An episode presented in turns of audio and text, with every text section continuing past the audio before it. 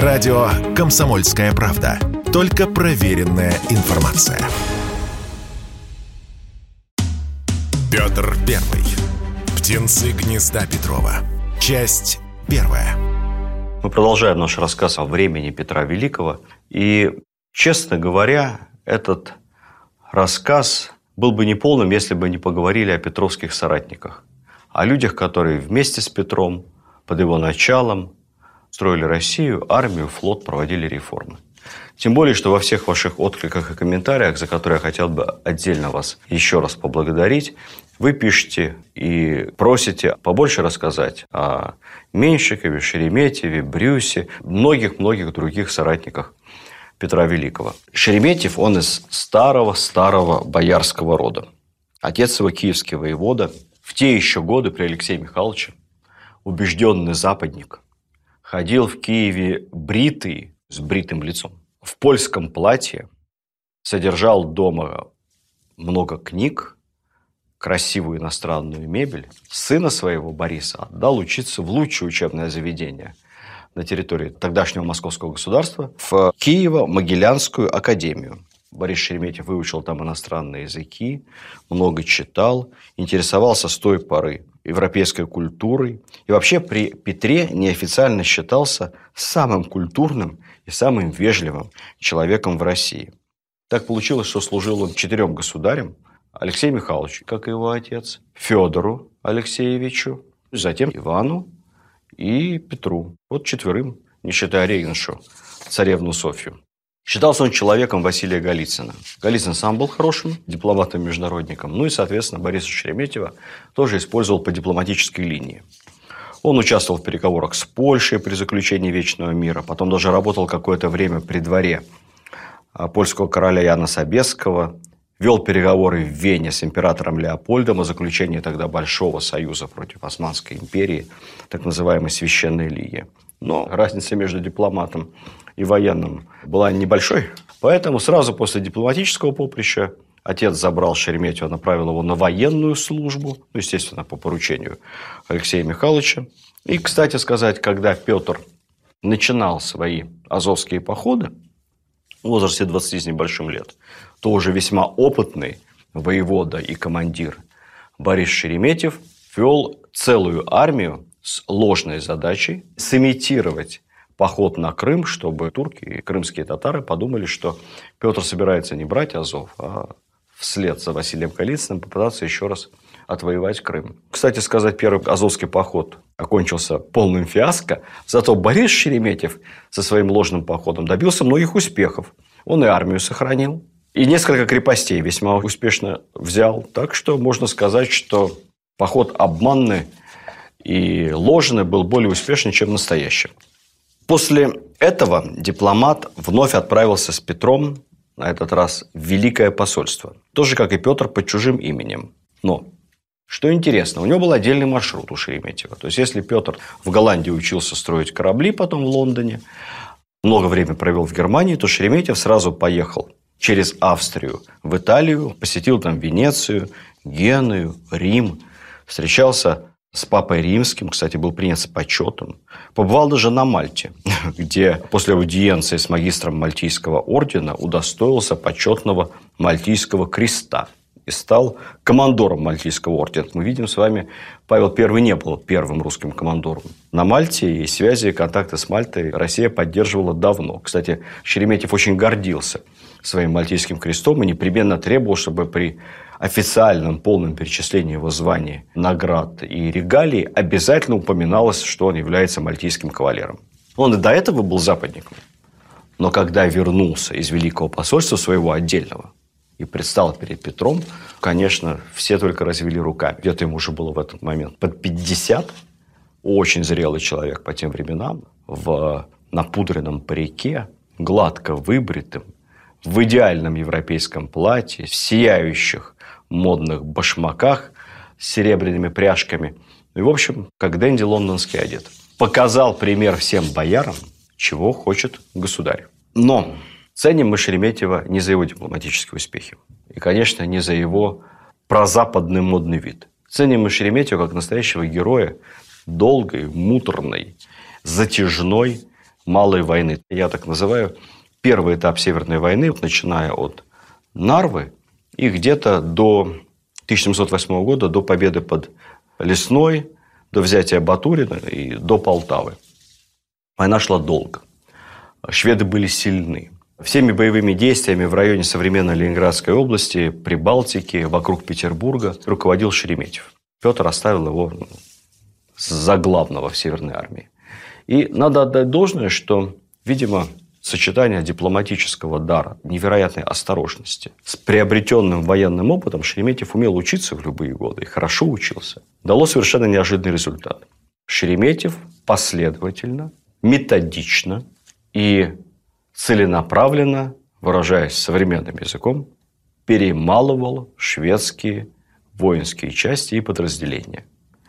От одной битвы к другой он раз от разу побеждал. Он был невероятно осторожен. Он вступал в сражение только тогда, когда у него было существенное преимущество в численности, в диспозиции, в артиллерии. Но он не ошибался. И постепенно не осталось практически ни одного шведского генерала – или видного военачальника, который бы не пострадал от нашего скромного и немолодого, неторопливого и очень осторожного полудипломата, полугенерала Бориса Шереметьева. Будучи совсем не молодым, под Полтавой, Петр немножко недолюбливал Шереметьева за его медлительность, как ему казалось, нерасторопность. Но даже под Полтавой Шереметьев формально считался главнокомандующим русской армии. То есть Петр, как обычно, был в тени, хотя принимал, конечно, все решения. Кавалерией командовал Менщиков, Общее командование осуществлял Шереметьев. И, кстати, как говорят некоторые военные историки, план Полтавского сражения самый нерусской из всех русских великих побед военных. Сражение, которое было полностью на 100% выиграно до первого выстрела, до его начала. Вот весь этот план аккуратный, осторожный, осмотрительный разработал боярин Шереметьев. Вполне возможно, что это так и есть. Петр молодец, что он послушал старика, многоопытного, и потом с невероятной энергией и храбростью вместе с Менщиковым добили Карла XII.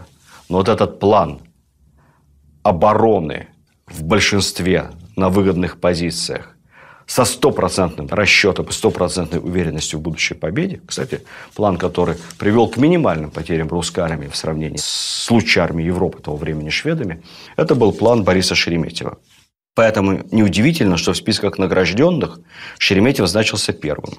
Орден Андрея Первозванного. Кстати сказать, к тому времени уже не просто Шереметьев, а граф Шереметьев. Мир, заключенный после, по итогам неудачного прусского похода, фактически стоил Шереметьеву сына. Его сын Михаил остался у турок заложником. Сразу после освобождения, по пути домой, сильно болея, он умрет. Отец очень горевал.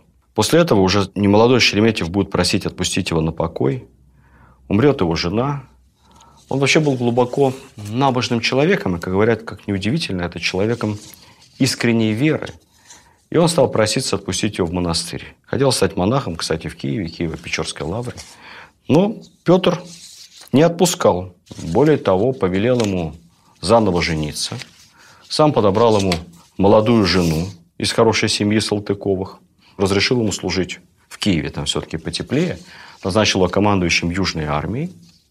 Судя по тому, что в браке Шереметьев с молодой женой приобрел еще пятерых детей, ну, наверное, все-таки Борису Шереметьеву было рано идти в монахи.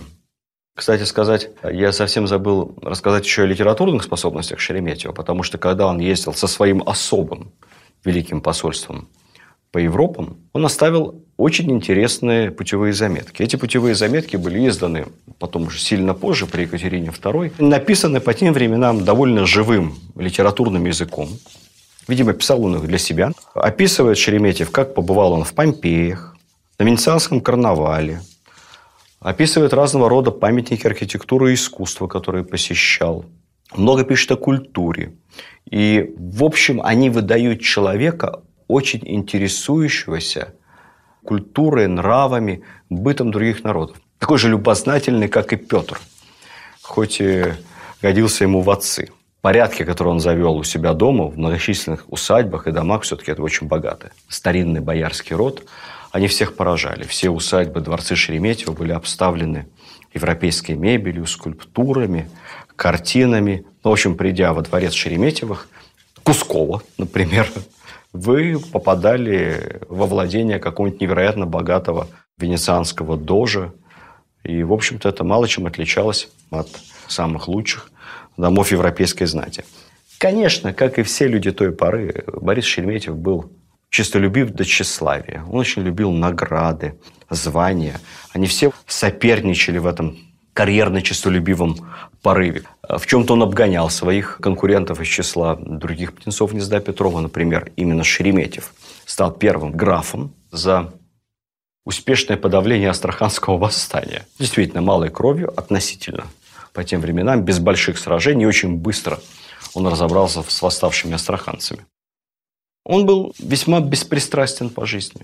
Мало интриговал, не пил, в отличие от многих других.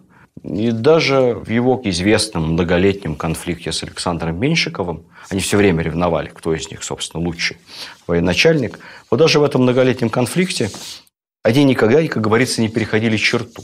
Соревновались, но никто из них не пытался довести друг друга до плахи и до темницы. Потом Шереметьев будет еще много-много раз проситься в отставку, ссылаться на болезни. Петр будет его не отпускать. И даже снова пошлет его на войну в Европу. Потом вернет опять домой. Петр Первый. Птенцы гнезда Петрова. Часть вторая.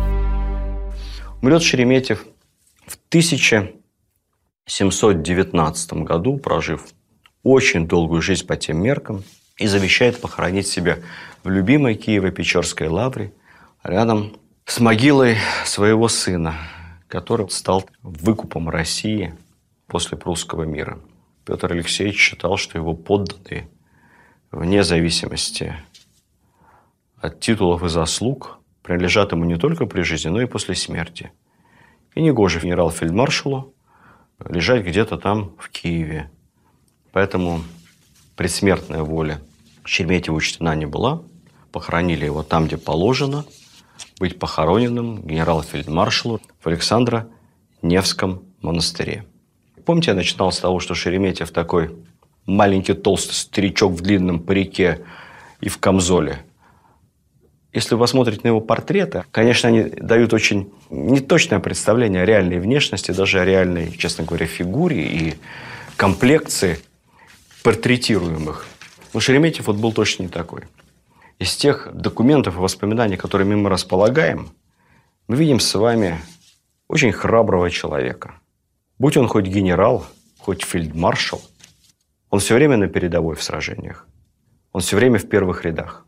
Во время Полтавской баталии 60-летнему Шереметьеву прострелили рубаху в бою. Рубах, слава богу, болталась там как-то, надувалась. Остался жив. Он много раз был ранен во время сражения. И, в общем, достойный человек. Поэтому сегодня, когда мы с вами приезжаем в аэропорт Шереметьево, который называется аэропорт Шереметьево теперь имени Пушкина, давайте вспомним и Александра Сергеевича, и его Полтаву, и благородного Шереметьева, достойного сына своего отечества.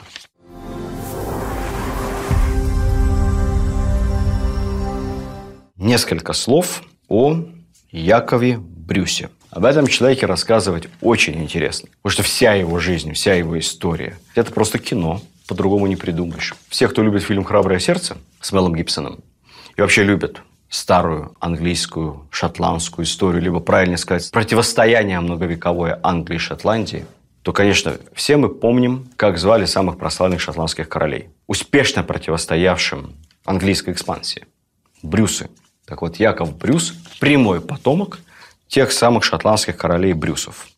Его отец приехал в Россию в середине 17 века. Как раз в это время в Англии была буржуазная революция, Кромвель, гражданская война, ну, всяческая неразберих. В России было как-то поспокойнее всегда, чем в Европе. Поэтому приехал в Россию, нанялся офицером, полки нового строя. И Яков Брюс уже родился в Москве. Поэтому говорил на русском языке как на родном, был крещен в православие. Кстати, не знаю точно, мне кажется, мама Якова Брюса была, скорее всего, русской. И самое главное, его не воспринимали как иностранца. Стопроцентным подтверждением этому является тот факт, что Брюс в свое время возглавил одну из коллегий. По Петровскому регламенту руководить коллегиями могли только русские. А первыми замами у них обычно были эффективные менеджеры, опытные бюрократы, либо опытные начальники, иностранцы. Вот Яков Брюс считался русским, поэтому был, собственно, министром, руководителем Петровской коллегии. Брюс – один из образованнейших людей эпохи.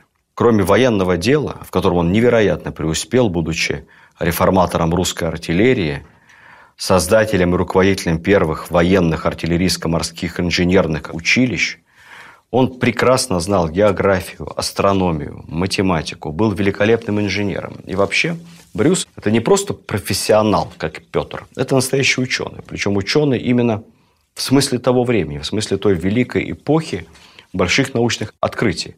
Ученый – многостаночник. В те времена разница между алхимией и химией, астрологией и астрономией, химией и физикой – эта разница была весьма условной. Все это вместе считалось науками равной степени важности, интересности и солидности. Брюс занимался всем. Всем абсолютно. Но кое в чем он, конечно, преуспел более чем в другом. Во время Великого посольства он сначала туда не поехал, но потом, когда Петр решил, что он поедет в Англию по приглашению английского короля, Петр вспомнил, что у него в Москве остался верный сподвижник Брюс, и он вызвал его письмом все-таки Петру было приятно, что он приедет в Англию. Не абы с кем. Вот у меня в свите, там, среди моих друзей и помощников, пожалуйста, есть и потомок шотландских королей. Брюс умудрился в Амстердамском университете получить звание магистра наук и защитить труд «Теория движения планет». То есть, можно сказать, профессиональный астроном. Он, кстати, был отличным картографом. Петр очень любил карты, как мы знаем, и ценил тех, кто умеет работать с картами, составлять карты. И Брюс составит одну из первых подробнейших карт земель Московского государства на юг от Москвы, вплоть до Каспийского моря и Малой Азии.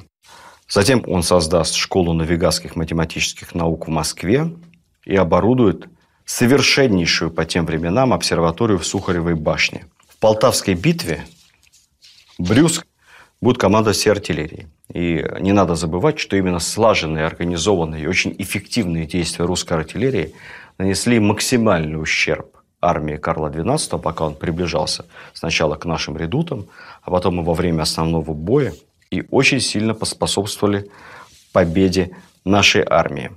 Но вообще Брюс в первую очередь интересен нам как ученый. Привезя из Голландии любовь к астрономии, в дополнение к своему магистрскому диплому, он перевел на русский язык книгу астронома Гюйгенса «Космотеорос». Он редактировал глобусы, он редактировал географические карты и книги. Он собрал грандиозную библиотеку в несколько тысяч томов. Выпустил календарь с расчетами церковных праздников, разных дат затмений, движения созвездий на столетие вперед. Этот календарь назывался Брюсовым. Это такой был астрономическо математический календарь. Этим календарем пользовались даже в конце XIX века. Он много-много раз переиздавался. Был своего рода бестселлер, можно сказать. К сожалению, от занятия наукой его все время отвлекали. Плюс человек был умный, деятельный и эффективный. Кстати сказать, в артиллерии он не просто командовал, он провел целую реорганизацию артиллерии. В этом отношении, наверное, прямой аналог Аракчеева для своего времени, только на сто лет раньше. Плюс, насколько смог, постарался унифицировать все артиллерийские калибры, стандарты, завел регламенты. В нашей артиллерии даже части пушек и вообще все предметы артиллерийского дела назывались по-разному. Он унифицировал все названия, написал соответствующие уставы. И русская артиллерия Петра – это, безусловно, лучшая артиллерия Европы той поры. После Полтавы Петр поручил Брюсу не только командовать всей артиллерией русской армии, но и руководить всеми крепостями, их обустройством, фортификацией, усилением, перестройкой. Затем добавил к этому общее руководство всей промышленностью Российской империи, торговлей, военным образованием, типографиями, монетным двором. В частности, Брюс был исполнителем Петровской знаменитой денежной реформы. Помимо этого, Брюс стал еще сенатором, заседал в Сенате. Видя такой объем обязанностей Брюса, я, во-первых, совершенно не понимаю, когда у него было время писать книги и заниматься наукой. Совершенно очевидно, что если он, Петр, не знал какое-то дело, кому поручить, кто бы с этим может справиться, просто отдавал его Брюсу. Брюс точно разберется и найдет себе толковых помощников. Незаменимый человек. После смерти Петра, видя грызню между птенцами, Брюс осторожно и осмотрительно удалился в отставку. Он купил себе имение Глинки рядом со станцией Монина по Ярославской железной дороге, разбил там замечательный регулярный парк, построил дом, наконец-то, с полноценной астрономической обсерваторией, как у него было в Сухаревой башне. И с тех пор, вплоть до своей смерти, безвыездно жил в имении. Никто ему там не мешал писать книги и заниматься наукой. В преклонных годах он увлекся медициной и, говорят, даже бесплатно лечил окрестных жителей. Все его затворничество способствовало созданию вокруг имени Брюса ореола таинственности. И слава Брюса, как колдуна и чернокнижника, надолго пережила его самого. Якобы он умел делать, не поверите, людей из железа и баб из цветов. Якобы Брюс летал на железных птицах. Якобы были свидетели, утверждавшие, что слышали какие-то страшные звуки и крики, а потом из окон Сухаревой башни по ночам вылетало железное чудовище с человеческой головой, а сидел на нем, на этом страшном железном драконе, сам Яков Брюс. якобы Петр, зная это, велел Брюсу летать над Москвой строго по ночам, чтобы народ московский поменьше пугался. Несколько лет назад вышел целый длинный такой мультфильм российский, полуторачасовой, посвящен той эпохе. Главным героем этого мультика как раз был Яков Брюс и один из мальчишек, который учился там у него в Навигатской математической школе, прямо в этой Сухаревой башне. Еще рассказывали про особую железную служанку, которая жила в имении Брюса. Это был такой железный женский робот. Франкенштейн отдыхает. Байки про Брюса дожили даже до советских времен. После революции в 1929 году при сносе лютеранской церкви, где был захоронен Брюс, были обнаружены его останки. Их передали в лабораторию Михаила Герасимова. Это правда. И Герасимов должен был восстановить по черепу, по останкам внешности Якова Брюса. Однако неожиданно все они таинственным образом испарились. Более того, в 30-е годы немецкая разведка каким-то образом выкрала брюсовские чертежи самолетов. И только благодаря этим чертежам самолетов, доставленным на завод Мессершмитта, были созданы эффективные немецкие аппараты. Рассказывали, что сам Сталин искал какую-то черную секретную книгу Брюса, и в этой черной секретной книге собраны все колдовские брюсовские тайны. Петр Первый. Птенцы гнезда Петрова. Часть третья. Сухареву башню не просто банально взорвали. Ее верхнюю часть разбирали по кирпичику. Конечно, ничего не нашли. Сталин якобы сильно рассердился. После того, как эта секретная книга найдена не была, уже основание Сухаревой башни было взорвано. Также ходила городская легенда, что Лазарь Каганович, тогда он был секретарем Московского горкома партии, то есть что-то типа современного мэра Москвы. Так вот, Лазарь Каганович увидел Брюса во сне. И Брюса погрозил ему пальцем за то, что так нехорошо обошлись с Сухаревой башней. Ну, правда, непонятно, почему погрозили Кагановичу. Ну, видимо, он там подписывал решение на снос башни. Не знаю, может быть, Брюс и являлся Кагановичу во сне и чем-то там грозил. Видимо, грозил не грозно, потому что Каганович прожил очень долгую жизнь, почти сто лет. Есть и другой вариант, что в Сухаревой башне были найдены секретные чертежи Брюса – подземной Москвы. И эти секретные чертежи с учетом исследований Брюса энергетических мест и подземелий Москвы легли в основу первой линии московского метро. Легенд и баек про Брюса очень много. Зайдите в интернет, почитайте. Это я вам даже сотую часть всего не рассказал. Но если говорить серьезно, то на самом деле я думаю, что Брюс, конечно, был никаким не мистиком, а самым настоящим ученым, материалистом, потому что именно об этом свидетельствуют реальные факты. Например, нет ни одного подтверждения, что Брюс где-то вообще верил в какие-то сверхъестественные вещи и в какие-то чудеса. Однажды Петр показал ему в Новгороде, в новгородской Софии, чьи-то нетленные мощи. Брюс отнесся к этому крайне скептически и сказал государю, что все эти мощи есть свойства климата и земли, в которой они были погреблены, а также правильного бальзамирования телес и воздержание этих святых людей при жизни. Видимо, в бальзамировании Брюс разбирался точно, потому что именно Брюсу поручили бальзамировать тело Петра после его кончины. Кстати сказать, во время Великого посольства, когда Брюса вызвал Петр, Брюс отпросился съездить в Шотландию на историческую родину. Очень хотел посмотреть, видимо, места своих предков. Ну, так англичане же. Не могла англичанка не нагадить. В том числе и Брюсу. Не пустила она его в Шотландию. Сказала, что не надо. Даже потомки беглых шотландцев вызывали у англичан неадекватные подозрения.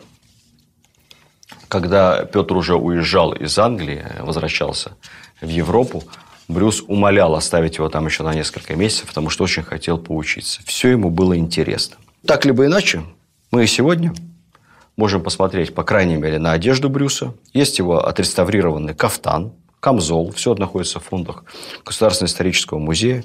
Ну и самое главное, можем погулять мимо его усадьбы. Усадьбы-то нет уже давно. Находилась на самом центре Москвы, в районе современного Брюсова переулка. Брюсов переулок замечательнейший Тихий переулок, отходящий от Тверской в сторону Большой Никитской, он как раз назван в честь фамильной усадьбы Брюсов. Там есть прекрасная и очень модная среди московских хипстеров церковь. Там есть замечательный памятник Мстиславу Ростроповичу. Если будет у вас время, идете по Тверской, сверните в Брюсов переулок, пройдите до Никитской ночью, поздно, в тишине. Посмотрите на небо. Может быть, увидите железную птицу, вылетевшую из Сухаревой башни.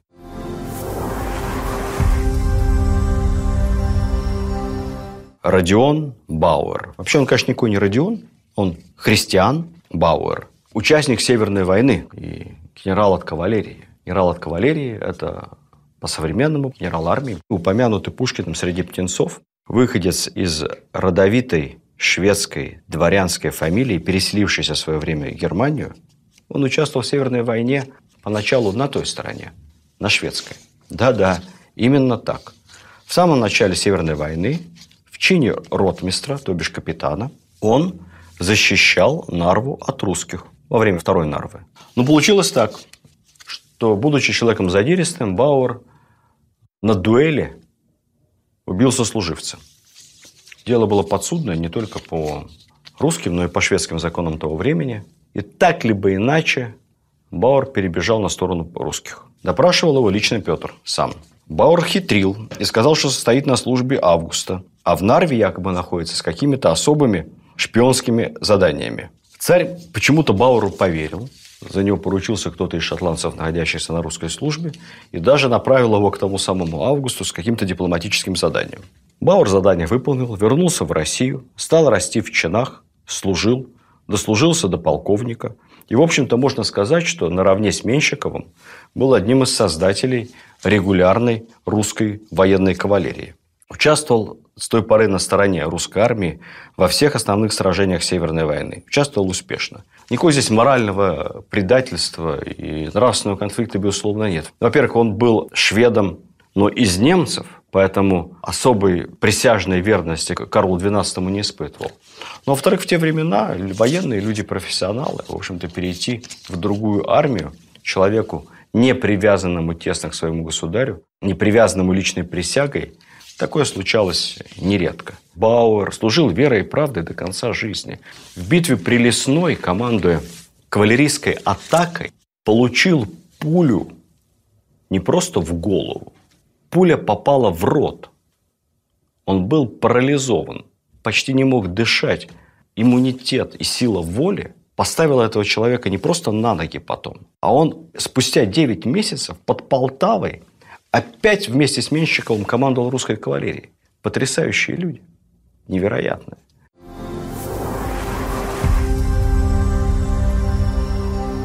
Конечно, наш рассказ о соратниках Петра и о его воспитанниках был бы неполным, если бы мы не упомянули еще двоих – очень разных, но в чем-то похожих. Мы их совсем не знаем, а это несправедливо, потому что это были важные люди, особенно первый из них, о котором я вам сейчас расскажу. Его звали простым русским именем, которое легко услышать и легко забыть. И такой он был человек неприметный. Тень Петра. Звали его Алексей Макаров.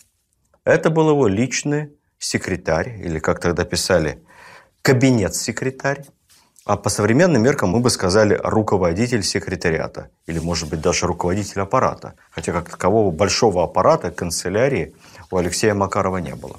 Алексей Макаров такой человек из самых-самых региональных низов. Отец его служил где-то в провинции, в Ярославской губернии, подьячим в какой-то воеводской канцелярии. Так что можно сказать, что он потомственный бюрократ. И сын его тоже пошел по канцелярской линии, грамотный, аккуратный, внимательный, ничего не теряет, все помнит, все знает. И Александр Данилович Менщиков как-то Петру такого толкового помощника секретаря посоветовал.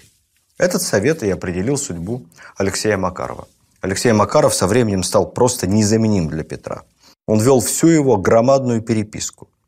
Он отвечал за содержание придворного штата, принимал все письма, входящие, челобитные, расписывал, определял, какие из них в каком порядке царь будет изучать, читать. Наверное, подсказывал во многом, как на них реагировать.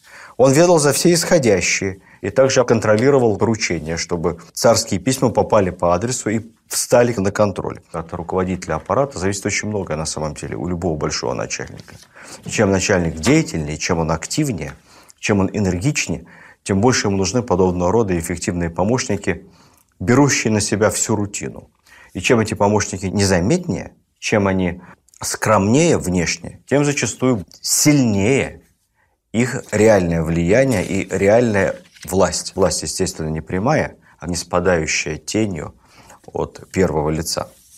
Петр настолько ценил и доверял Макарову, что он даже поручил ему написать большое историческое произведение «Историю Свейской войны», ну, то есть историю войны со Швецией, шведской войны. Затем Петр черновики, которые Макаров писал, уже сам редактировал, что-то туда дополнял. История получилась суховатой, все-таки Макаров не писатель, он канцелярист, но задача сделать из этого приключение Гулливера или приключение Рубинзона Круза, задача такой не стояла. Задача была подготовить политически правильный документ, который четко расставит все точки над «и», кто прав, кто виноват, и что вслед за чем и вследствие чего происходило.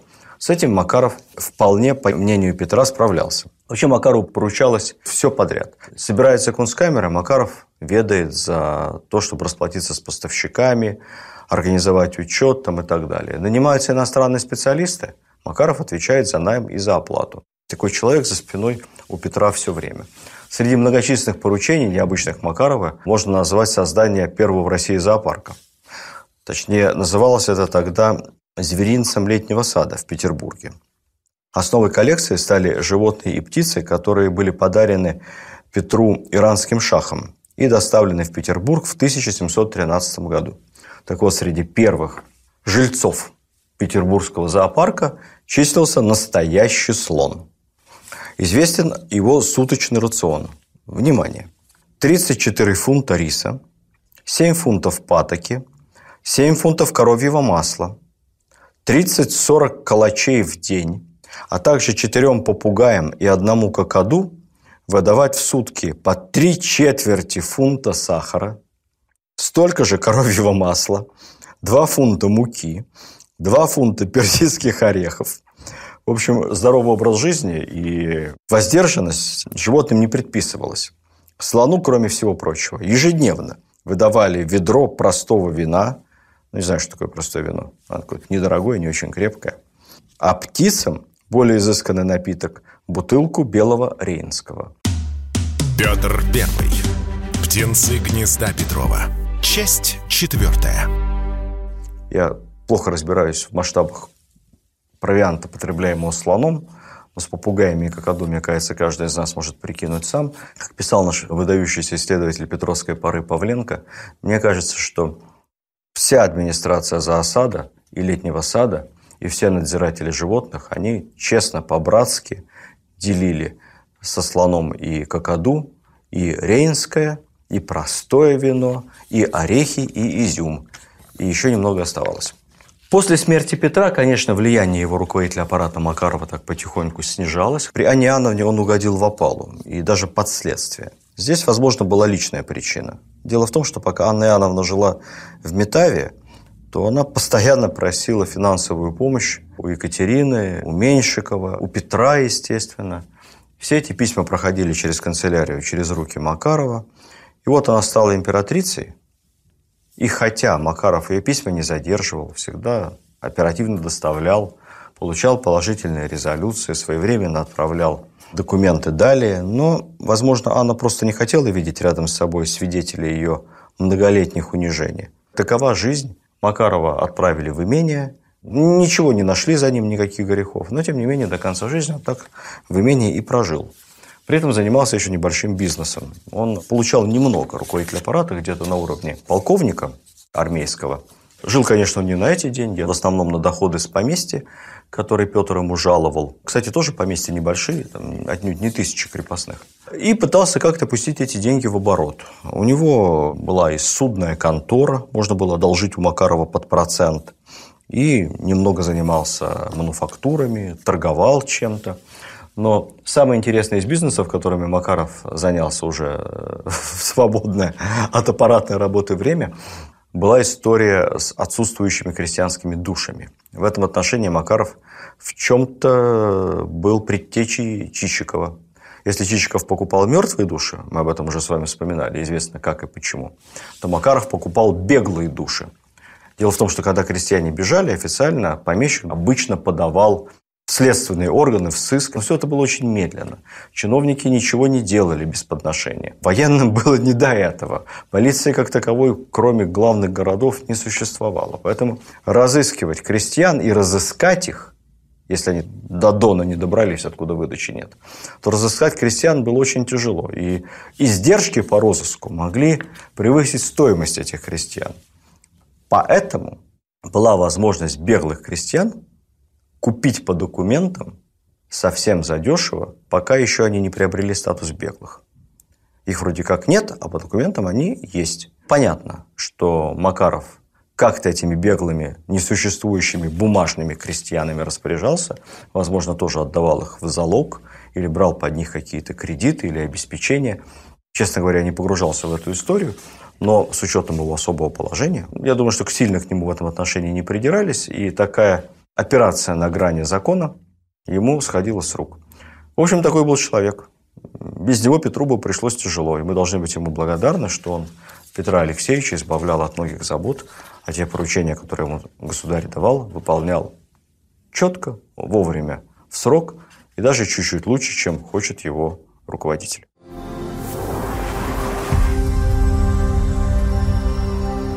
Несколько слов о известном петровском денщике, любимце Абраме Петровиче Ганнибале. Почему Абрам или Ибрагим? Потому что он откуда-то из Турции. Наш посол в Константинополе Толстой купил несколько арабчонков и послал их в Москву. Что такое арабчонки, мы понять сегодня не можем. Это могли быть какие угодно мальчонки с темным цветом кожи. Один из этих арабчонков каким-то образом оказался при Петре. Петру он приглянулся, и он стал у него денщиком. Был при Петре неотлучно. Бойкий, шустрый, исполнительный. Помогал ему, сапоги чистил, платье чистил. Где-то за дверью все время рядом с комнатой Петра находился. Всего у Петра на протяжении разных периодов жизни, как мы помним, бывало одновременно и 5 денщиков, и 10 денщиков, могло быть и 20 денщиков в штате, потому что Петр еще все время колесил по России, по Европе. Часть денщиков оставалась у него дома, часть денщиков рядом с государем. Такие люди всегда есть при любом большом руководителе. У нас это называется адъютант. Их тоже много. Разница, конечно, большая, потому что наши адъютанты служат в системе ФСО Российской Федерации. Это очень подготовленные офицеры, очень грамотные, они все с высшим образованием, прошедшие специальную подготовку и образовательную, и военную, поэтому это офицеры с особыми навыками. Конечно, любому начальнику такие люди нужны. Не в качестве телохранителя, а в качестве, в первую очередь, быстрых порученцев. У Петра было с этим проще. Петр набирал денщиков. Достаточно было, чтобы человек просто понравился своим характером, сметливостью, живым умом. И вот многие, и Менщиков, и будущий генеральный прокурор Павел Ягужинский, и арабчонок Абрам Ганнибал начинали с должности денщика. Почему Абрам Петрович Ганнибал? Потому что Петр стал его крестным отцом. Он был человек широкой души. Он Ганнибала крестил в православие, и поэтому стал называться Петровичем. Точнее, правильно говоря, Абрамом Петровым. Ганнибал, эта фамилия появилась у него позже. Он уехал в Париж, во второе Великое посольство, вместе с Петром. Там поступил в инженерную школу, прошел полный курс обучения и в Россию вернулся инженер-поручиком бомбардирской роты Преображенского полка. Получил дворянство. Кстати, забавное наблюдение по поводу толерантности. У нас нормально было купленному на невольничьем рынке арабчонку стать дворянином, офицером, а в будущем и генералом. Невозможно, честно говоря, представить себе, чтобы лордом Британской империи стал какой-нибудь индус, Маугли, а испанским грандом американский индейец. С толерантностью у нас всегда было проще, с настоящей. Так вот, Ганнибал – это не настоящая фамилия, это самоназвание. Абрам Петров решил так себя называть, уже вернувшись из Парижа и еще через несколько лет после смерти Петра, в честь карфагенского полководца, воевавшего с Римом. Вот так. Ибрагим стал Абрамом Петровичем Ганнибалом. Потом он тоже поссорился с Менщиковым. С Менщиковым многие ссорились. Был сослан в Сибирь, но быстро вернулся сразу после того, как сослали самого Менщикова. На военной службе восстановился и дослужился до генерала-аншефа. Управлял всей инженерной частью русской армии. Прослужил несколько десятилетий. Уже при Екатерине выйдет в отставку и переселится в свои имения. Имений у него было несколько. Их пожаловала ему Елизавета за верную службу, главным образом Псковской и Новгородской провинции, ну еще в Ленинградской области. Псковской провинции он основал усадьбу, которая впоследствии, после многих семейных разделов, стала имением внучки Ганнибала, Наташи Ганнибал. Внучку Ганнибала мы знаем по ее сыну Александру Сергеевичу Пушкину, правнуку, прямому Абрама Петровича Ганнибала. Вообще, Абрам Петрович был дворянином необычным. Он тут добрый был какой-то по тем временам. Например, свои имения, как часто бывает, он не управлял ими сам, а он просто сдавал в аренду каким-то другим более эффективным пользователям. Вот сдавая в аренду несколько деревень, он в договор аренды прямо включил напрямую пункты, настоял, по которым запрещалось увеличивать крестьянам нормы барщины, а самое интересное, запрещалось его крестьян каким-либо образом и за что-то наказывать телесно. Добрый барин. Еще одна заслуга Ганнибала – это картофель. Считается почему-то, что он занимался селекцией картофеля и вывел сорт синеглазка, который в народе у нас так и называется – Ганнибал. Я поинтересовался, полазил по источникам. Нет. Ганнибал действительно разводил картофель уже э, в екатерининские времена и очень его популяризировал, но синеглазка, она же Ганнибал, была выведена в СССР, по-моему, чуть ли не в послевоенные годы. Поэтому тут Абрам Петрович не преуспел. За то, что он дал рождение Александру Сергеевичу Пушкину, мы только за это ему бесконечно благодарны. Петр Первый. Птенцы гнезда Петрова. Часть четвертая.